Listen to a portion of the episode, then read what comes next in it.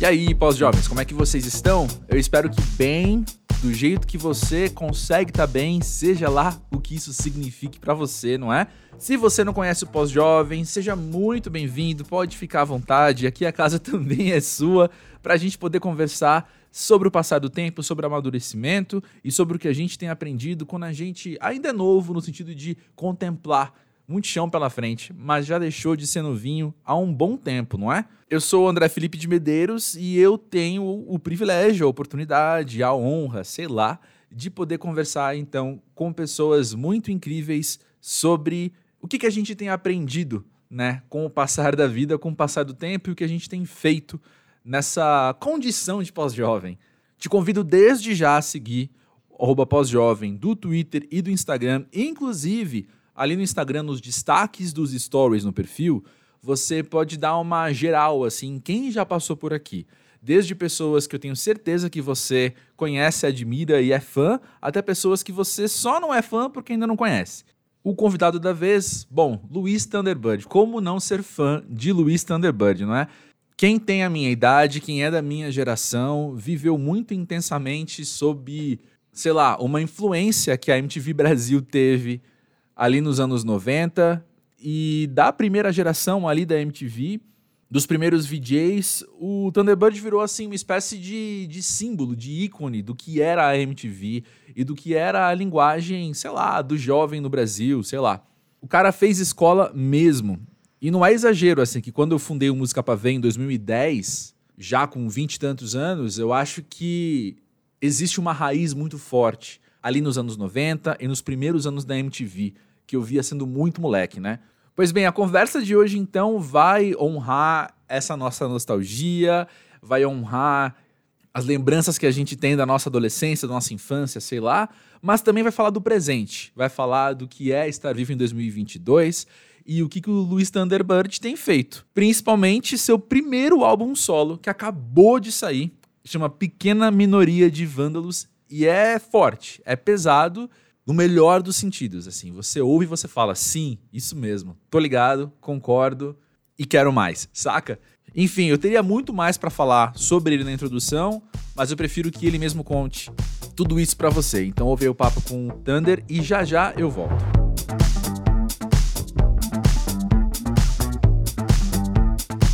Luiz Thunderbird, conta aí pra gente. Sim. Pra você que quer ser pós-jovem. Acho que é ter superado a a angústia da juventude. Então a gente hum. a gente é muito jovem, a gente é muito angustiado, né? Eu lembro que uma vez eu encontrei o Arrigo Barnabé no metrô. Hum. Eu era jovem, uhum. ele também. E daí eu olhei para ele, a gente não se conhecia. Eu olhei para ele e falei assim: "Minha angústia, tua angústia". ele olhou para mim com aquela aquele sorriso e e foi embora. Então, assim, eu acho que é mais ou menos isso, entendeu? Quando a gente supera a angústia de ser jovem, a gente percebeu que a gente é pós-jovem. É, eu lembrei do Tom Zé, né? Eu sofro de juventude, ah, essa coisa maldita. É. Eu acho que eu ainda, ainda sofro com a juventude, na verdade. Uhum. Eu não me considero uma pessoa madura, não considero uma pessoa, assim, sabe, uhum. mais velha. Sabe que eu acho que tem uma questão geracional aí? Eu posso estar viajando, é? mas eu percebo que quando os convidados do pós-jovem têm 30 anos, eles uhum. falam, é verdade, eu sou muito pós-jovem. Quando os convidados têm mais de 50, talvez, eles falam, mas eu sou tão jovem. É, eu acho que é isso. Porque a gente começou a contagem regressiva, né? Hum. Porque agora só falta mais metade da minha vida. Se, se, eu, se eu, conseguir viver até os 120, uhum. então eu já passei da metade. Então eu tenho que é, considerar que eu sou um pós-jovem. Mas sabe que eu acho ótimo falar de juventude com você também?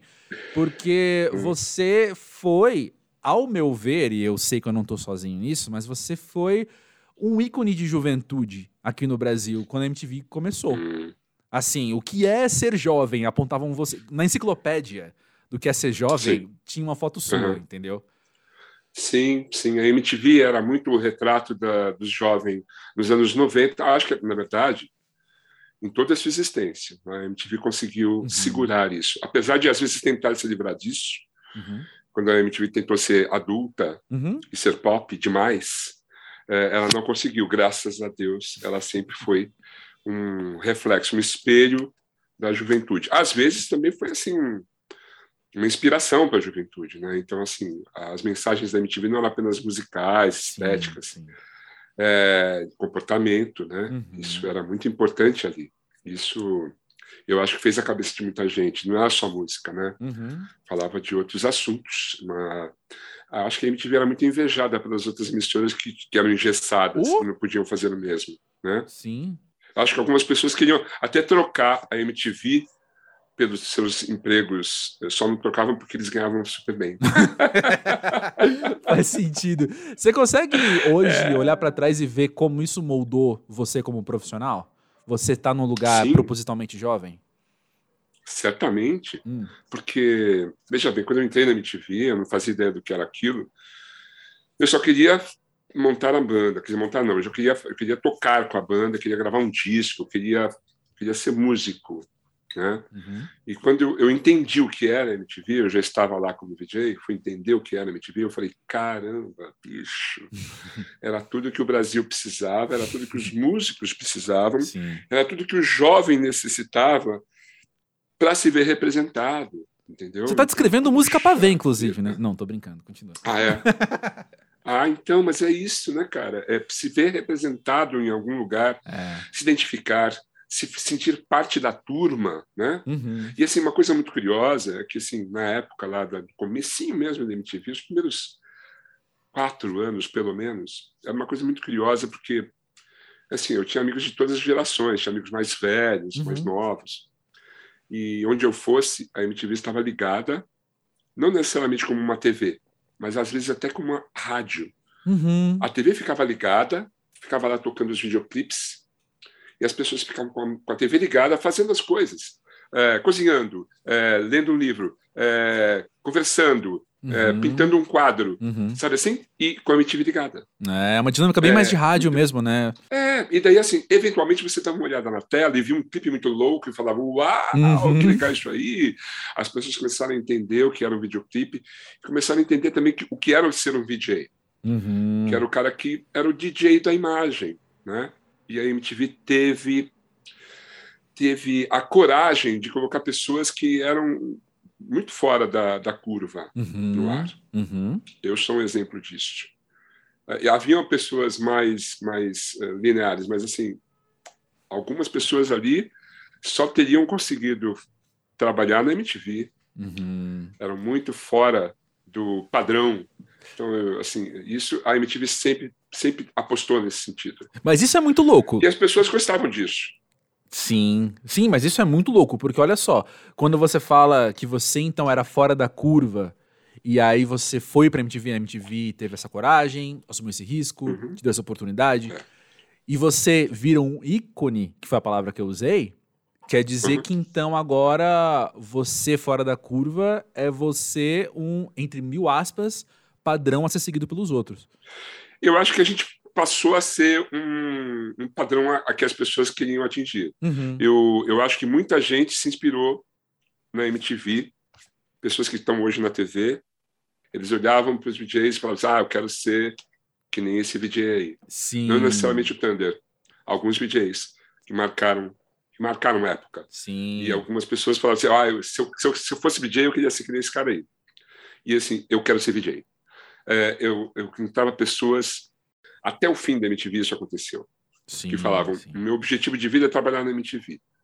Uhum. Eu quero, eu estou estudando comunicações para trabalhar na MTV. Uhum. Ah, eu, eu, faço odontologia, mas que nem você, Tander, eu odeio odontologia e um dia, será que eu vou conseguir ser VJ da MTV? Uhum. É, isso acontecia, as pessoas queriam trabalhar na MTV, era um, era um, era um objetivo de vida trabalhar na MTV. Uhum. Não necessariamente para ganhar dinheiro, mas é porque o ambiente era muito legal, era muito bacana.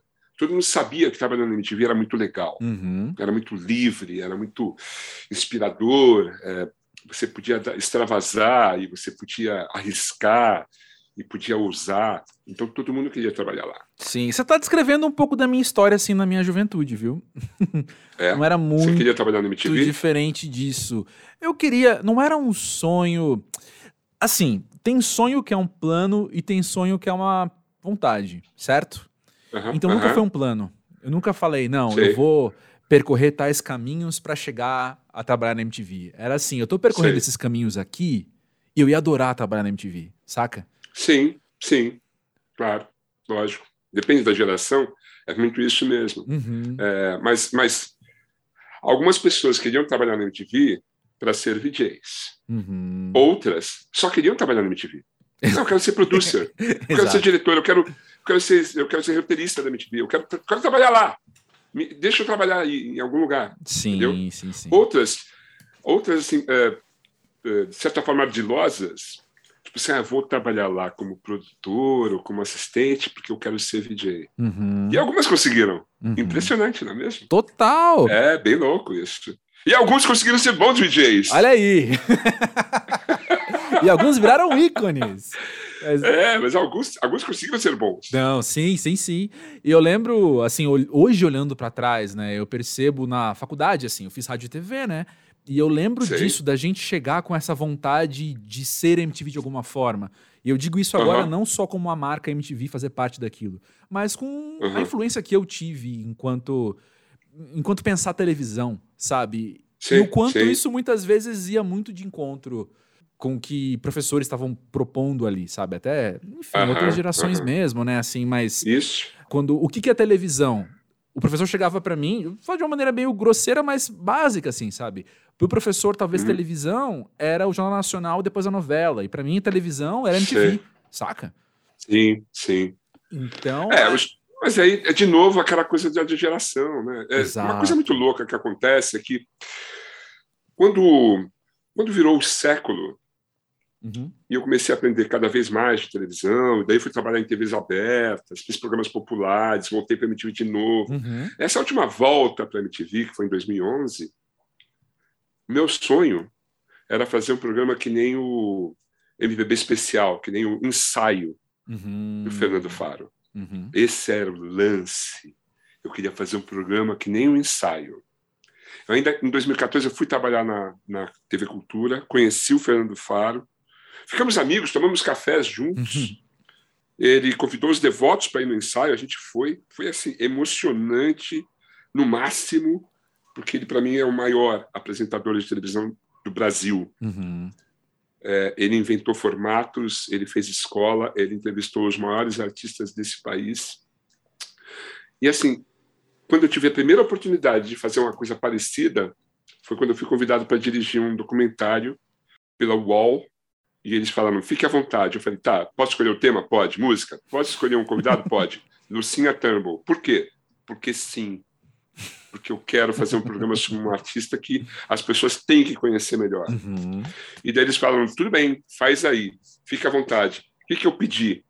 Eu pedi uma luz teatral, eu pedi O ensaio, que né? as minhas perguntas não fossem é, ouvidas, Aham. só as respostas dela, ou seja, eu fiz um ensaio de 15 minutos com a Lucinha Tampa. Maravilha. Porque essa, esse era o meu, esse era o, eu, tudo que eu queria, entendeu? Uhum. Era fazer aquilo. E eu consegui, nesse documentário com a Lucinha Tamba, fazer um programa baseado no ensaio do Fernando Faro.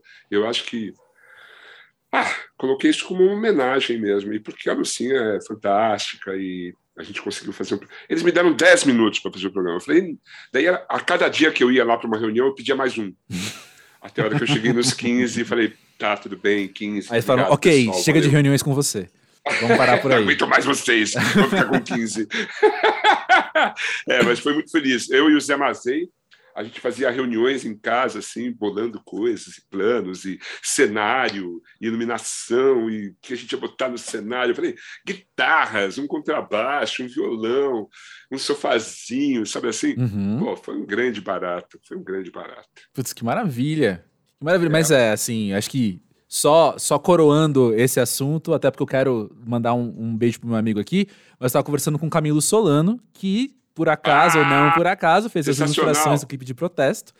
E a gente tava Uhum. conversando, eu fofoquei pra ele. Falei, ah, vou gravar com o Thunderbird. Ele falou, cara, não adianta. Uhum. Ele marcou toda a nossa geração muito profundamente. Eu falei, com toda certeza. Então. Camilo Solano, ele foi me visitar algumas vezes nas gravações do Music Thunder Vision. Olha que massa! É, porque ele fez uns trabalhos junto com a Latitude Filmes, Aham. onde eu faço o programa, e ele foi lá na casa do Patá ver a gente gravar algumas vezes. Uma vez me levou um delicioso pudim de pistaches. Caramba! Aquilo fez história, porque assim, toda a equipe ficou olhando e eu falei assim, tá, vamos repartir. Camilo Solano fez um trabalho maravilhoso no nosso videoclipe, é o nosso último videoclipe, foi lançado semana passada, da música Protesto, está lá no YouTube, no Music Television. Isso. A música é minha, do Felipe Pagani, do Rodrigo Saldanha, está no disco Pequena Minoria de Vândalos. Isso. Lançado pela Freak. É isso. E quem quiser ouvir o Jovem com Camilo Solano, é episódio 121. Eu tava enrolando para falar aqui porque eu tava procurando o número do episódio. É 121. quem quiser ouvir. Ele é um figura, ele é músico. Sim. Ele não é sim. só um, um desenhista, um artista. ah, Ele não plástico. é só Ele excelente no que ele, ele faz é com músico. desenho. Ele também é excelente É em outras coisas. incrível, né? Não é legal? Esse é o máximo. Mas, bom, pegando, pegando, Camilo, grande beijo pra você. Pegando isso que a gente tava falando agora, então, também, você mesmo já trouxe aqui, né? Você. A gente pode ter você como VJ, a primeira coisa que a gente pensa, mas é claro, tem devotos, é claro, agora tem seu trabalho solo, e também fez documentário, e também televisão, e também podcast, e também YouTube. É. É. É.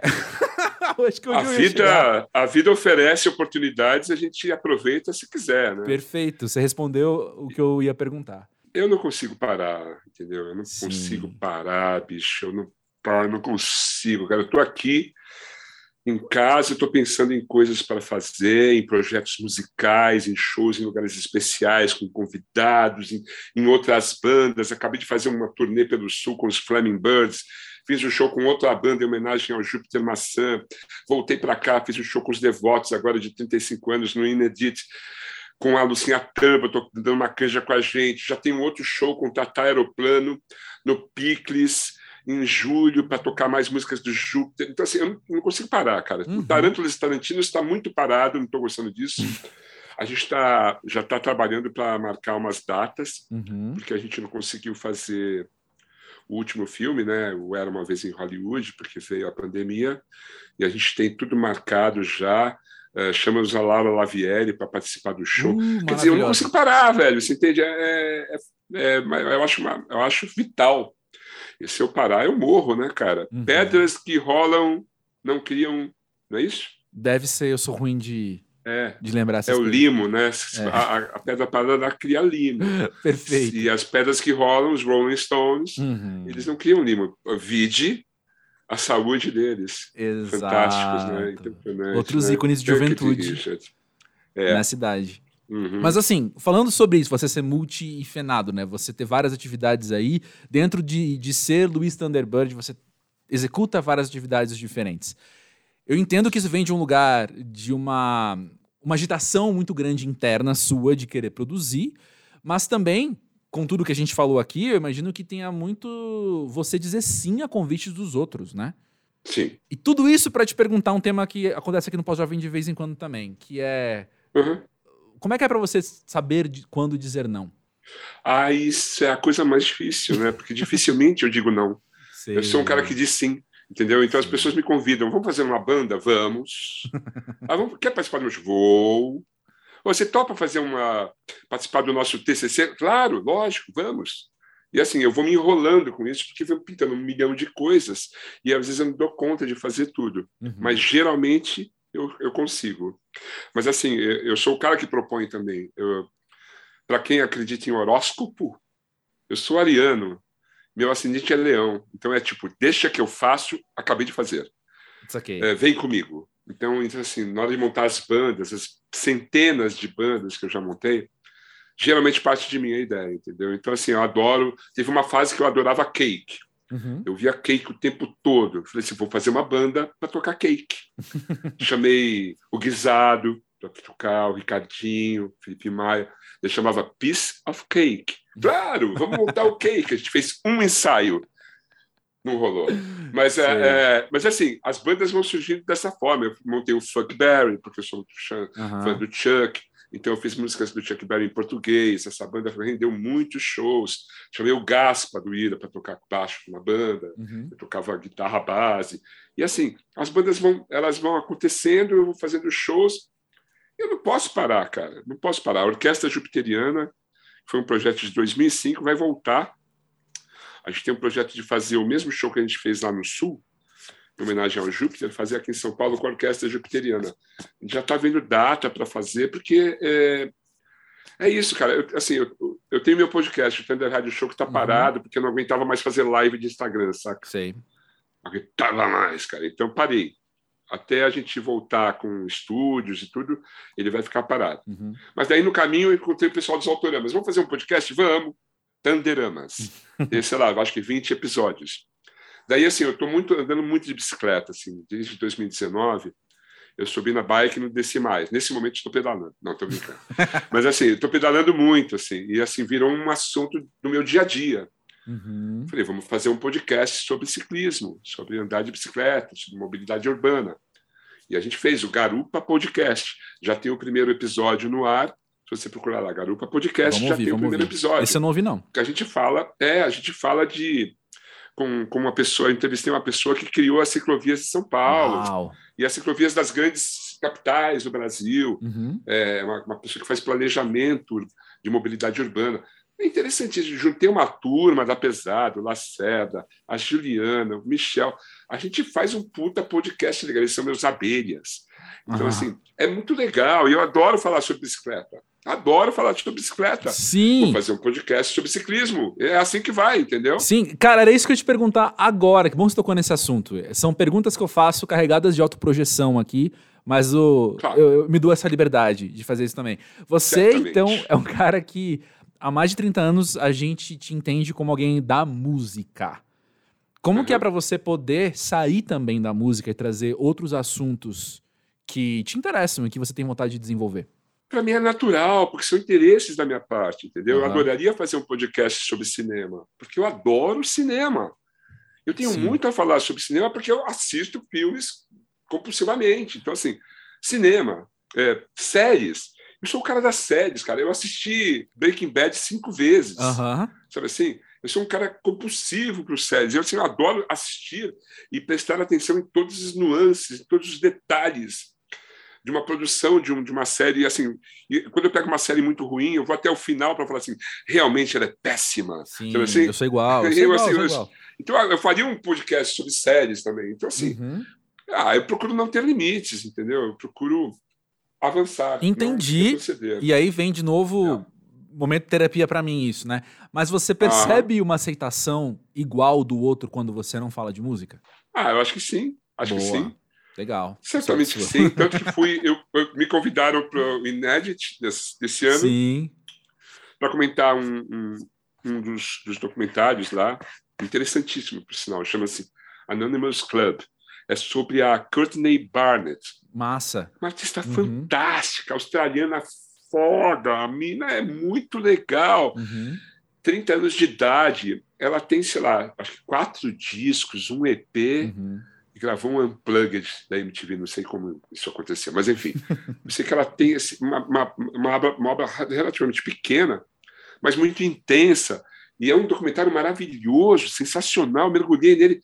Quando termina o documentário, você quer abraçar, pegar a menina no colo, uhum. beijar, ai, tu calma, vai ficar tudo bem, sabe assim, que era é um pouco deprê. Uhum. E daí esse puta, então assim, eu, eu, me, eu, me, eu me lanço, me, me chama que eu vou, sabe assim? Sim. É isso. Sim. Não vou fechar portas. Não, bom demais. E você. Inclusive, estou me candidatando a deputado federal. não, tô brincando, tô brincando. Se convidar, não, ele vai. Mas olha não, só. Não, não, não vou, não, não, não. Isso aí não é a hora. Não, não mesmo. Mas olha só. Não, Bom, se bem que ouvindo o seu disco dá vontade de ter mais gente assim, né? Com, com essas ideias nesse, nas posições de poder. Mas você sendo um cara de séries que viu Breaking Bad cinco vezes, eu vou perguntar o que eu pergunto uh -huh. pra todo mundo que me fala algo parecido. Sim. Você viu Barry? Assisto Barry e adoro Barry. Adoro. Muito bem. Eu acho muito bem. excepcional. Excepcional, assim, é isso. Roteiro, fotografia. E dirigido ah. por Iro Murai, vários episódios, que é um cara que vem de videoclipes, inclusive. Olha aí, estamos tudo no é, mesmo universo. É, é muito foda. Barry é muito foda, é. revelou para mim de forma muito melhor do que no Saturday Night Live. Bill né? Uhum. É, eu acho ele muito foda, ele está muito bem, o elenco é excepcional, né? Sim. né? E assim, o roteirista não te faz de bobo, entendeu? Porque Exato. eu odeio quando o roteirista te faz de trouxa. Exato. E algumas séries isso aconteceu e eu fico bem chateado com isso, porque quando eu assisti Leftovers, a primeira temporada eu falei, nossa, que tristeza gostosa, eu quero mais. e eu fui até o fim. E no, no final é assim, uma coisa muito frustrante, né? Você fala, ah, velho, tinha um jeito melhor de terminar essa historinha, né? Ai, então, Lost, Lost também. Lost foi uma coisa que, pelo amor de Deus, né, bicho? Eu fiquei lá quantas temporadas assistindo Lost, vendo aquela ladainha para terminar daquele jeito. É, eu tô passando por isso de outra maneira agora, é. né? Assim, é uma maneira mais sadomasoquista, eu acho, que é vendo The Boys. Decidi ver. Eu não, não assisti The Boys. É horrível. É horrível. É horrível. Né? Horrível. Ah, mas eu não paro é de ver, porque eu começo bom, a ver. Eu tenho ou que bom ver. de horrível? Não, consegue ser apenas horrível, viu, cara? É só horrível, né? Então, o contrário de Better Call Saul, que é, que é assim, ah, é um ah, refinamento sei.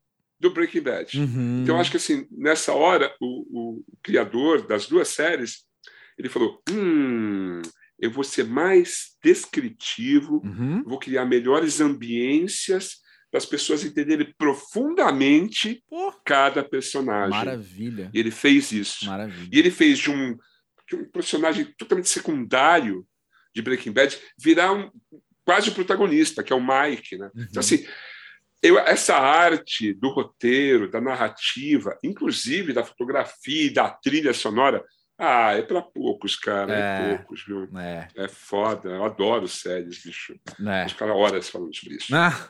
Depois a gente grava um pós-jovem parte 2 só séries, então eu mega top. Exatamente. Você disse sim pra tudo mesmo, então já, já, é, já topou.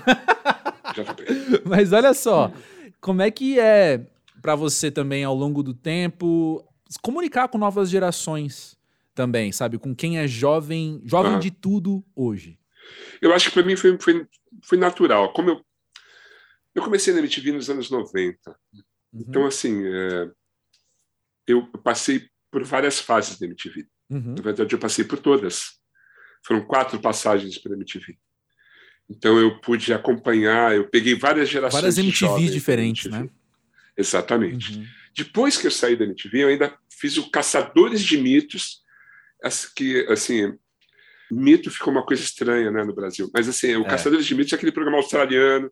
Então, assim, passava na cultura, eu fazia cabeças de VJ no Caçadores de Mitos da Cultura. Então, uhum. eram crianças que assistiam, que hoje são já são assim mais que adolescentes. Então uhum. eu fui me renovando e assim eu acho que o fato de eu de eu topar fazer um programa de, de, de YouTube trouxe o jovem de volta para mim também, uhum. porque eu encontro nos shows os jovens os jovens que eu quero dizer assim 15, 16, 17 anos sim, sim. vão nos meus shows porque assistem meu programa no YouTube uhum. e vão conferir os meus shows. Uhum. E isso é demais. É. Isso é fantástico. Porque assim, é, o grande o grande lance é que quando você sai de uma TV, passados dois anos, ninguém te conhece mais. E graças ao Music Thunder Vision, eu saio por aí as pessoas falam: Oh, Thunder, legal, e o Music Thunder Vision, eu sou fã. Então, assim, eu consegui manter o meu rosto uh, exposto aos jovens. Relevante, e, né? E o jovem, é, e o jovem gosta do YouTube. E quando eu falo de música, uhum. e o programa chama Music Thunder Vision, as pessoas de repente veem uma MTV ali que não vem na atual Exato. MTV. Que é, que é um outro foco. Exato. Então quem é mais velho e viveu aquela MTV tem esse, Uhum. Esse, esse valor não só nostálgico, mas afetivo mesmo. Olha o formato que eu gosto. Né? Gosto no presente. É, E quem é jovem. esse o formato, eu acho que é o assunto, né? O Uhum. assunto, cara, porque a nova MTV fala de reality shows, né? Exato, basicamente. Né? exato. Então, assim, quem gosta de reality show vai lá assistir o, o Jovem Perdido.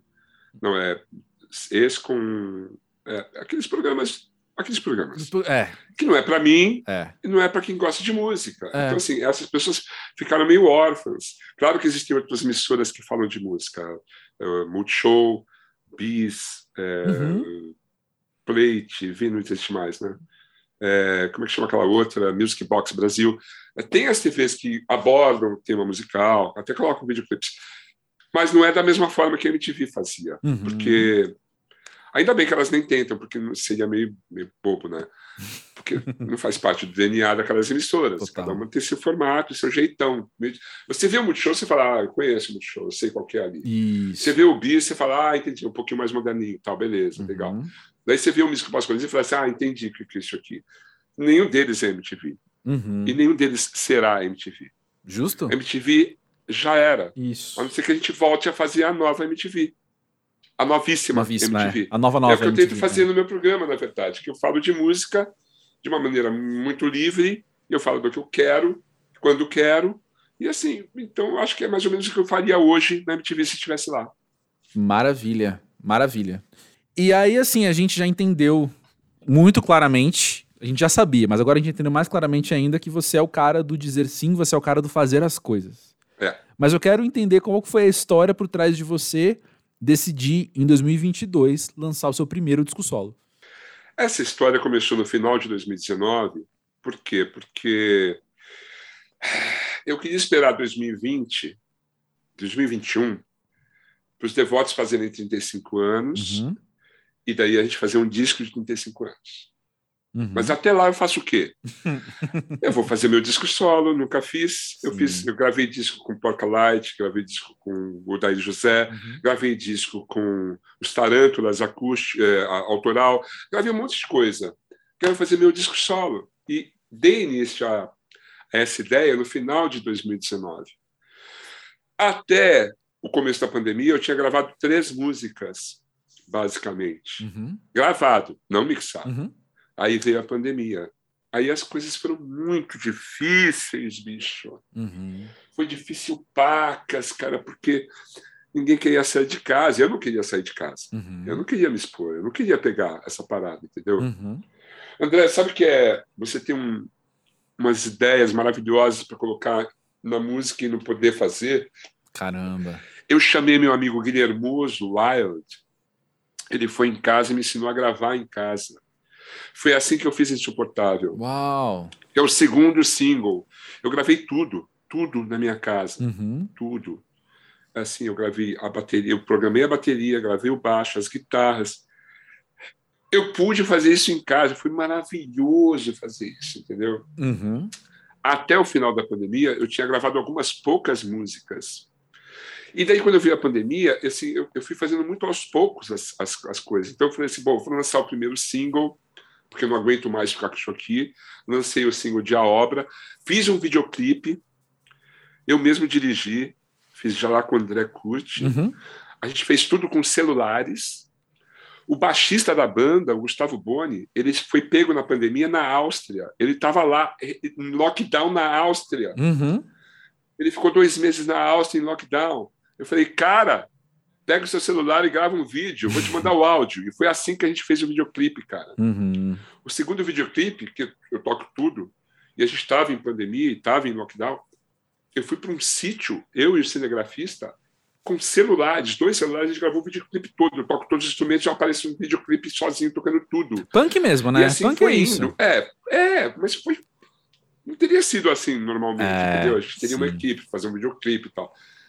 Quando a gente estava mais sob controle, eu pude fazer o videoclipe de Voo de, de Eu Vou de Bicicleta, uhum. que é a música que o Daí José fez para mim. Uhum. Eu tinha participado do disco dele, do último disco, fiz os shows de lançamento, fiz alguns shows com o Daí, cara. Foi uma experiência maravilhosa, na Pô? verdade. Eu descobri ali um grande amigo e mentor, né? Uau! Mentor espiritual mesmo. E um cara que, quando eu vou.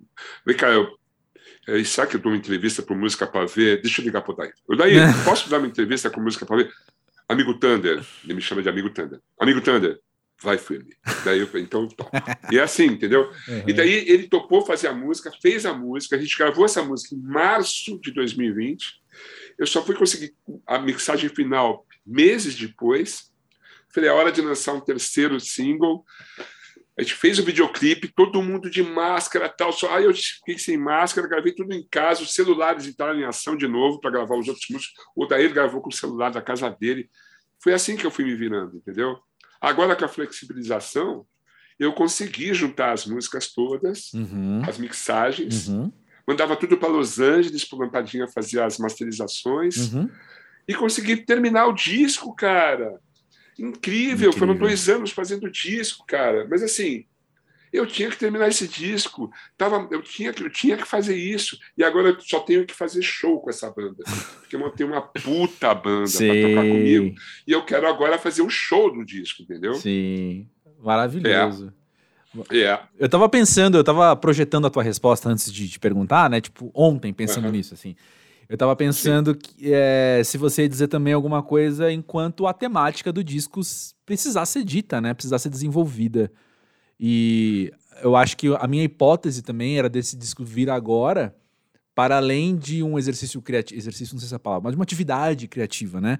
De você estar uhum. em movimento criativamente durante um isolamento na pandemia, mas também porque ele é uma resposta sua, mas nossa, né?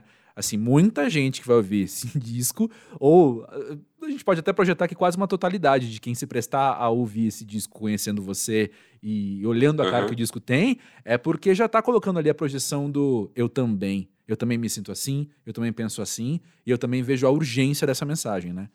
Você está falando desse insuportável, né? Insuportável fala muito sobre isso, né? Sobre a situação uhum.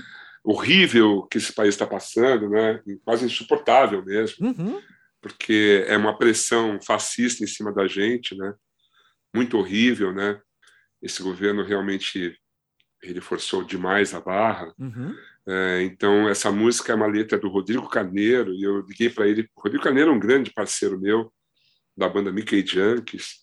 Eu já tinha feito uma banda com ele em 2005, chamava Porca Light. A gente tem um disco inédito, sinal, a ser lançado. Uau, aí, ó. É, essa é uma pérola muito redonda e japonesa veio de uma ostra mesmo. Mas assim, eu liguei para o Rodrigo e falei assim, Rodrigo, eu vou te mandar o áudio da música, faz a letra para mim. Ah, amigo, entendeu? Vamos fazer, vamos fazer, com aquele barítono. E ele fez a letra, ele colocou tudo o que eu queria dizer em relação ao que a gente está passando, entendeu? Uhum. Que realmente, assim, é, são momentos insuportáveis, né, de tirania, uhum. de fascismo, de retrocesso, uma coisa horrorosa, né? Todo dia eu acordo e vejo aquele, aquela figura nefasta da ânsia de vômito, né, cara? Sim. É uma coisa insuportável. É bem física minha, minha reação também. Assim, meu corpo inteiro reage. É, é lógico, claro, né? Uhum. A, gente é, a, gente é, a gente é de verdade, cara. A gente não é, não é condizente com essa, com essa situação, com essa visão de vida, de mundo, uhum. né? É uma coisa horrorosa, né? Que a gente está passando, a gente tem que engolir é, essa situação há já quase quatro anos, né, cara? Uhum. É, para mim é insuportável e inadmissível. Sim. Então, assim, as pessoas. Às vezes ela me cobra, ah, você podia se manifestar mais sobre isso no Instagram. Para que, que eu vou colocar isso no Instagram? Eu vou colocar isso na minha arte. É na arte que eu sou bom, não é no Instagram. Uhum. Entendeu? Então, assim, eu vou lá e coloco essa música para as pessoas ouvirem e refletirem. Algumas vão cantar junto, outras vão ficar com ódio de mim. Uhum. Mas as que ficam com ódio geralmente não entendem algumas palavras, então acho que eles não vão entender a letra. Ah, entendo. Sim. São ignorantes, em sua maioria. Mas olha só, também sobre o, a ótica né, daqui do pós-jovem, assim, não tem como não dizer que é muito interessante você ter o Daí José, teu mentor, ah, como também a sim. Bike, que é uma banda super nova, né? Ainda super nova, né? assim, dá pra, dá pra chamar de, de banda super nova. Acho que eu conheci a Bike em 2016, eles estavam lançando o primeiro disco. Então, ainda é recente. E daí é, eles, eles foram até o meu podcast, o Thunder Radio Show. Uhum. E eu falei, cara, que som legal! Eles tinham feito um clipe maravilhoso, né? Me apaixonei pelo som dos caras, porque assim, eu tava. Eu tô muito numa onda psicodélica desde final dos anos 2000, sabe? Uhum. Eu comecei a ouvir intensamente, re, reouvir o psicodelismo dos anos 60 e ouvir as bandas que estavam que estavam ainda percorrendo esse caminho, Flaming Lips, Tame Impala, e assim, veio uma avalanche de bandas psicodélicas e eu ansiava por isso no Brasil. Daí vieram os Bulgarins uhum. e tal, e uhum. veio a Bike. Uhum. Ficamos amigos, é, comecei a acompanhar os que ficamos amigos mesmo. E daí, na hora de gravar o disco, eu falei, cara, quero vocês participando desse disco. A história da gravação é maravilhosa, eu, a gente foi eu e o Julito, que estava morando aqui, a gente foi juntos para São José dos Campos. Chegamos lá, a gente tinha feito a música em casa, na minha casa. A, a, assim, as partes das músicas, o Julito fez a letra. Uhum. Daí fomos até São José dos Campos, chegamos lá de manhã, fizemos um ensaio. O baterista, genial, fez um almoço vegano para a gente. Falei, uau! Assim, um almoço vegano em, em lato senso com grãos e cogumelos. E daí a gente começou a, a gravar à tarde, gravamos numa tarde. No final da tarde já estava tudo gravado. O Xavier, o Diogo Xavier, mixou durante a semana uma música de mais de sete minutos, cara, que é uma reflexão maravilhosa, né, cara? Uhum. maravilhosa a reflexão que a, que a música te, te oferece, né? São sete minutos de paz e reflexão para você se achar, para você se, se, equilibrar mesmo, para você achar seu rumo. Esse é o nome da música. Né? Uhum. E eu estava muito nessa. A música que eu fiz com o Guilherme Held também é muito em cima disso. É um poema do Guilherme Gregorin, Gilberto Gregorin, de um amigo meu que é, assim, era meu amigo em 1983, quando eu tinha me formado na faculdade. Uhum. E eu continuava frequentando a República dos Estudantes. E eu descobri os poetas concretos, eu, o Gilberto e o Oswaldo Guimarães.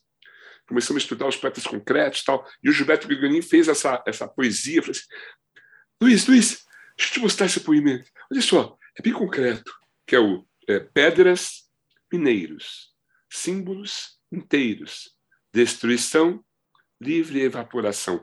Falei, cara, um dia eu ainda vou fazer uma música com essa letra. E daí pintou, pintou, encaixou com o som que eu estava fazendo com o Held. É isso, cara, é isso, é isso. É o contato do homem com a natureza, entendeu? É se reencontrar, é valorizar outras coisas, né? Uhum.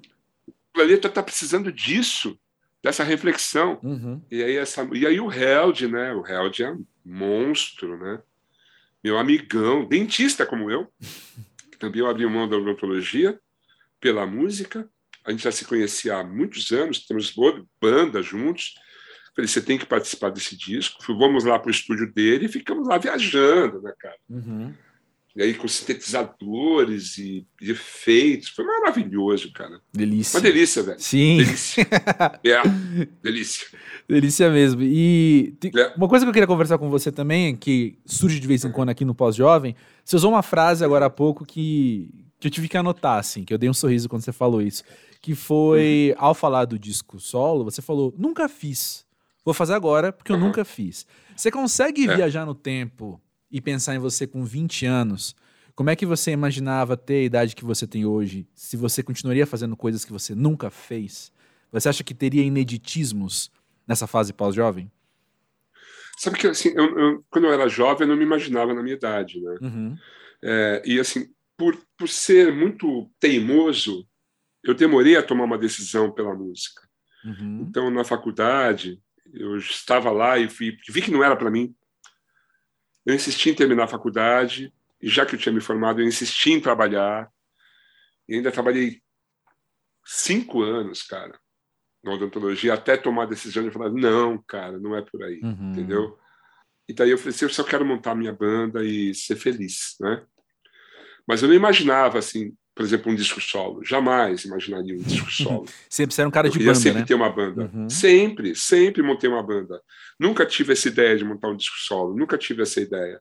Eu sou, eu sou o gregário. O, Uhum. o Roger Carlo Magno foi o cara que dirigiu o, aquele programa do Arnaldo Antunes na MTV. Hum. Lembra? De 2011. Ele levava uns amigos para tocar Uhum. e tal. E daí ele- a gente fez um programa na MTV que era o Quiosque do Thunder. Que era um programa do verão MTV. Daí era eu no meu contrabaixo acústico, recebia músicos para tocar comigo. Então foi lá Gabi Amarantos, foi a Tulipa Ruiz, foi o Genesi, um monte de gente. Foi legal pra caramba. Uhum. E daí, assim, na hora a gente fazia o programa durante a tarde, lá no Guarujá. E daí chegava à noite, íamos pro hotel, tomávamos um banho, vamos comer. E eu falava assim, então, Roger, mas vamos esperar a equipe. E assim, tá. No segundo dia, então, vamos comer? Tá, mas peraí, o pessoal acho que vai chegar. Assim, nossa, cara, você é gregário, né? Assim, eu, nunca tinha, eu nunca tinha percebido isso. Eu gosto de juntar pessoas. Aham. Eu gosto de agregar, eu gosto de trazer as pessoas para fazer as coisas junto. Por isso o lance das bandas, entendeu? Aham. Por isso não pensei, nunca pensei em fazer um, um trampo solo. Isso só veio agora, na maturidade mesmo. Uhum. Alguma maturidade, né? Porque nunca tinha feito e não tinha uma banda para trabalhar naquele momento. Eu falei, ah, agora é a minha vez. Aí é que Vou tá. Aí é que tá, assim, É. acho que o meu chute É. também vem, vem de você entender que o seu disco solo também é gregário. É, porque eu também trouxe um monte de gente para participar dele, exato. óbvio. exato. Foi um momento que eu pude trazer produtores diferentes para trabalhar comigo. Daniel Brita, Uhum. o Brisa, o Held, o Xavier, um monte de gente veio trabalhar comigo como produtores. Uhum. E eu falei assim: vocês vão me dizer o caminho, vocês me ajudem aqui, por favor. E juntar vários músicos excepcionais que eu queria, que eu queria trabalhar. como o Boni, como Pedro Pelotas. Cara, foi uma delícia fazer isso. Então, de novo, apesar de um disco solo, eu juntei mais gente do que quando eu fiz um disco com banda. Ou seja, uhum. Roger Carlos Magno está certo, eu sou o Gregário. É isso aí. antes de me despedir de você, eu quero trazer uma bobagem que eu Sim. pulei aqui, que eu tinha anotado ah. para falar com você, que é. eu acho que, quando a gente tá falando de ser um ícone da juventude, o ícone da, da primeira MTV e tal, eu acho que não existe no mundo algo, o maior índice, assim, o maior signo que você era um grande ícone do que era ser jovem, do que era ser MTV no começo dos anos 90 do que você ter um cachorro da TV Colosso inspirado em você. Ah, o Thunderdog, né? O polêmico Thunderdog. Quando foi criada a TV Colosso, eu fui avisado que haveria um, alguma coisa. Sim. A nossa maquiadora, a Rita, ela falou assim: olha, eu, participei de um piloto lá na Rede Globo, eles falam de você. Eu falei, ah, tá bom. Daí veio a TV Colosso e veio o Thunderdog. Nossa, bicho, eu falei, que louco, os caras são loucos, eu tô na MTV. Uhum. Os caras da MTV falaram assim: a gente tira isso do ar agora, Thunder. Vamos tirar do ar. Falei, não, cara, o Thunderdog é mó legal. Não, mas eles não pagaram nada. Assim, não, porque é uma homenagem. Assim, você é trouxa. De, vamos tirar essa merda do ar. Eu falei, não, cara, eu adoro o programa, eu adoro o Thunderdog. Eu adorei a história. Eu fui conhecer pessoalmente o Thunderdog em 94, quando eu fui para a Globo, uhum. eu fui fazer uma foto com ele. e daí eu participei do longa-metragem Super Colosso. Olha. Eu fiz uma música para o Thunderdog, está lá no, no, no, na trilha sonora, no volume 2 do, da TV Colosso. Uhum. Cara, eu adoro aquilo, eu achei o máximo. Homenagens são loucas, né, cara? Sim. O, uma vez o Mário Bortolotto, que é um dos maiores dramaturgos desse país, Sim. tem uma banda, Saco de Ratos. Ele é de Londrina, então ele é muito louco da pequena Londres. E daí, nos anos 2001 ou 2, ele lançou uma peça que chamava E Éramos Todos Thunderbirds. e ele me chamou para assistir. Eu falei, puta que pariu, que filha da puta. Eu fui ver. Éramos todos Thunderbirds porque focalizava aquela época do conto de Thunder que as pessoas ficavam fumando um e assistindo o meu programa e dando risada loucamente, tipo Beavis Butthead. Uhum. E era assim, os personagens eram aqueles doidões que ficavam tomando drogas e, e álcool, ficavam loucões assistindo a MTV. Eu achei o máximo, cara.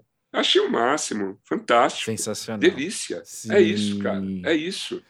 Pô, é isso. Amigo Thunder, que Sim. excelente poder bater esse papo contigo como eu e o Camilo Solano e tanta gente aí atesta assim para para nossa geração, para quem tem ali trinta e tantos anos hoje, você é um grande ícone e é muito legal poder ouvir seu disco, poder me sentir representado por ele, porque também é, é quase uma validação, assim. Tanta gente que a gente tem como ícone lá atrás do passado que a gente hoje olha e fala, putz, sério que eu tava ouvindo o que esse cara tava dizendo? E quando a gente olha para você hoje é, pô, fala mais, quero ouvir mais de você.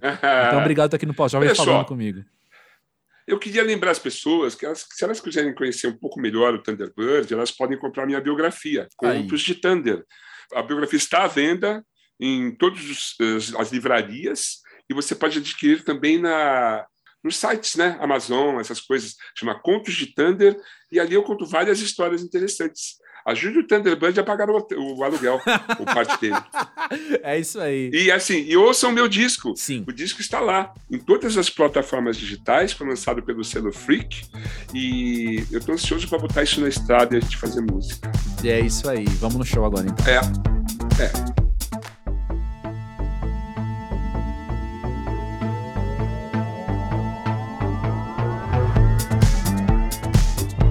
Antes de terminar o episódio, eu tenho duas coisas para falar com você. A primeira é trazer de novo essa ideia que você acabou de ouvir, assim, de caramba, como é especial, né? A gente então ter contato com alguém que a gente admirava há, sei lá, 20, 30 anos e seguir admirando essa pessoa. A minha experiência é que isso é um processo pouco natural. Eu acho que o mais frequente na minha vida, eu teria que talvez sei lá, investigar isso melhor. Mas eu acho que o que mais tem é gente que eu olho para trás e falo, pô, sério que eu ouvi o que esse cara tá falando? Sério que eu achava essa mina aqui da hora? Sério que, sabe? E por isso que eu fiz questão de falar para ele, assim, como é precioso, né, a gente ter contato, então, com alguém do passado. E isso vale também para pessoas que já passaram aqui pelo pós-jovem, como Marcelo Duarte, enfim. Gente que a gente teve esse contato há muitos anos e agora a gente pode ter um contato novo com a cabeça de pós-jovem e conversar com a pessoa e querer conversar mais, e querer ouvir mais sobre ela, né? Muito especial mesmo. Eu fico muito curioso, assim, pensando quem que essa geração agora tá ouvindo e daqui um tempo vai ter. E vai ter uma dessas duas reações, né? Assim, ou de você se arrepender de ter escutado, ou dessa admiração, que, repito, para mim é meio rara, né? Da gente ter. Interessante tentar. Não prever, né? Mas sei lá. Fico curioso, acho que eu quero dizer isso, eu fico muito curioso tentando entender isso. E você? Você já passou por isso, né? Das pessoas que você admirava na infância, adolescência, ou mesmo começo da vida adulta. E além do Thunder, assim, alguém que você hoje segue admirando, você já passou por essa experiência de perceber isso? Ou para você também o mais natural é o arrependimento, vou chamar assim, né? De você olhar para trás e falar, putz, como assim eu perdi tanto tempo indo atrás dessas informações dessa pessoa e agora deu no que deu, né? Enfim, vamos conversar. Chega aí no podcast arroba pausjovem.com.br e, como eu já disse, né, no arroba pausjovem do Twitter e do Instagram.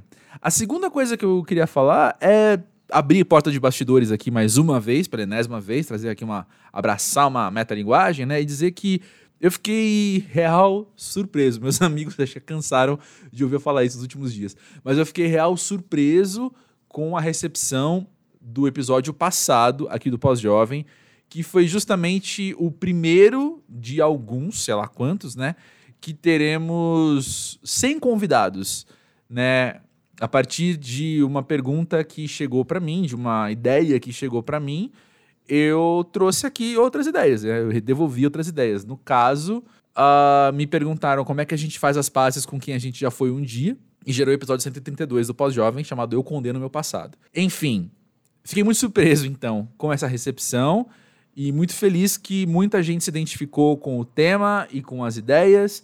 E um amigo até comentou assim que deu para colocar. Dois amigos comentaram que deu para colocar em prática, assim, uma das ideias que eu coloco ali no, no meio do episódio. E colocaram em prática e funcionou. deu tudo certo. Então, que bom. Fico muito feliz que esteja fazendo bem para todo mundo, assim como tem feito bem para mim. Tá aqui no Pós-Jovem. E quero lembrar que o nosso contato é esse, assim. Eu comecei esse episódio falando, né? Que a casa é sua. E acho que se você já ouviu alguns episódios do Pós-Jovem, entendeu que minha ideia é sempre essa, né? A gente pode, então, ir conversando, traz essas questões que a gente vai desenvolvendo os temas aqui, seja com ou sem convidados, né? E teremos também, assim, eu estou aqui conversando com algumas pessoas para termos mais novidades no Pós-Jovem em breve, mas uma coisa de cada vez, né? Por hora, também, se você ainda não segue o Pós-Jovem na plataforma que você escuta podcasts, aproveita, segue lá. Repito, dá uma olhada em quem já passou por aqui, porque tem muita gente muito da hora. E na semana que vem tem mais Pós-Jovem, então a gente se vê lá. Um grande beijo, valeu aí pela moral e pela companhia. Até mais.